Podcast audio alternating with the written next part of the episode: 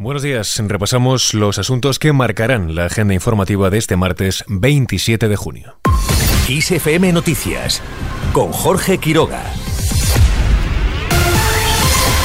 El gobierno prorroga hoy el decreto anticrisis, con ello se mantendrá la rebaja del IVA de los alimentos básicos y las ayudas al transporte público. Además, como adelantó el jefe del Ejecutivo Pedro Sánchez, el decreto anticrisis incluirá una desgrabación del IRPF del 15% por la compra de vehículo eléctrico hasta el 31 de diciembre del año 2025.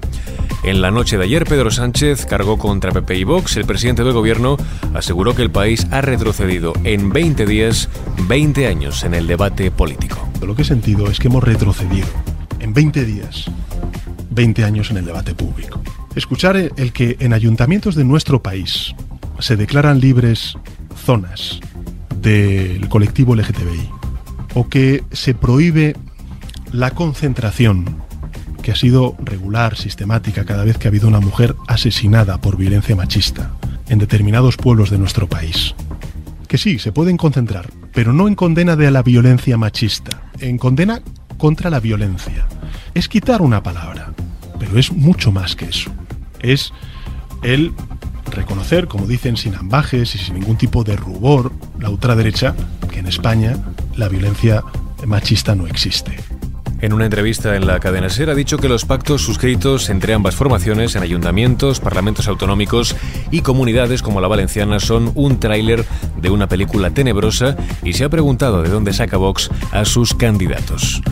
Por otro lado, Sánchez ha cargado contra el líder popular Núñez Feijóo por su intención de derogar la política económica del Partido Socialista. Ante estas proclamas de derogación de lo que funciona, cuidado porque derogar lo que funciona es hacer gripar el motor de una economía como la española que va como un tiro.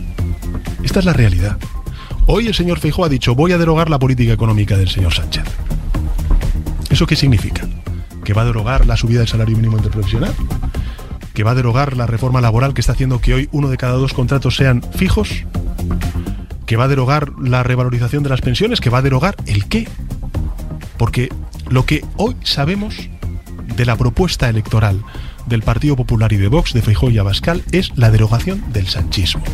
Por otro lado, se inician las consultas para proponer al candidato o candidata a presidir la Junta de Extremadura. La presidenta de la Asamblea Extremeña, la socialista Blanca Martín, inicia este martes las consultas con los grupos parlamentarios.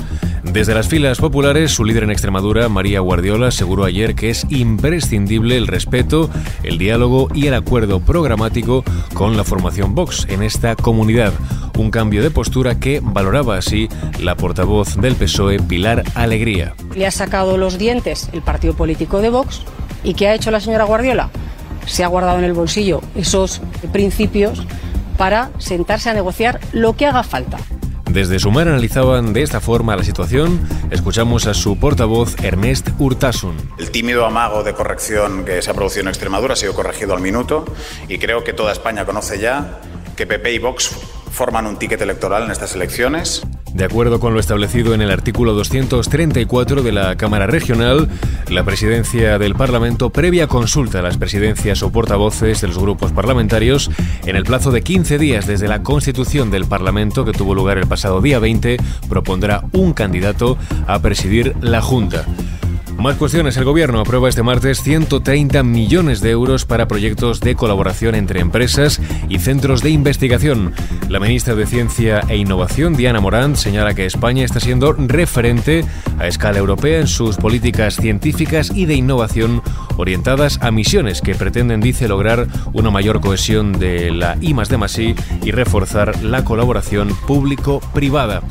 Además, el Congreso de los Diputados celebra este martes el tradicional homenaje a las víctimas del terrorismo sin la presencia de varias asociaciones como la AVT o COVITE.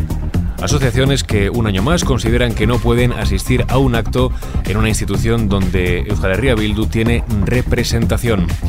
En otro orden de temas, el INE publica hoy datos sobre los viajes de los residentes en España en el primer trimestre de 2023. El pasado año se cerró con 171 millones de viajes y 746 millones de noches consumidas en alojamientos turísticos, aún por debajo de los niveles que se registraban antes de la pandemia. Y terminamos este repaso informativo con la previsión del tiempo para este martes. La ola de calor pone hoy eh, a ocho comunidades en alerta por altas temperaturas, sobre todo en la mitad sur, nordeste peninsular y Canarias. Además, se esperan tormentas localmente fuertes en la parte oriental de los Pirineos. Y así con el tiempo lo dejamos. En el control de sonido estuvo este martes Antonio Alfonso Hernández. Ya sabes, sigue atento a la última hora informativa en nuestros boletines de Kiss FM.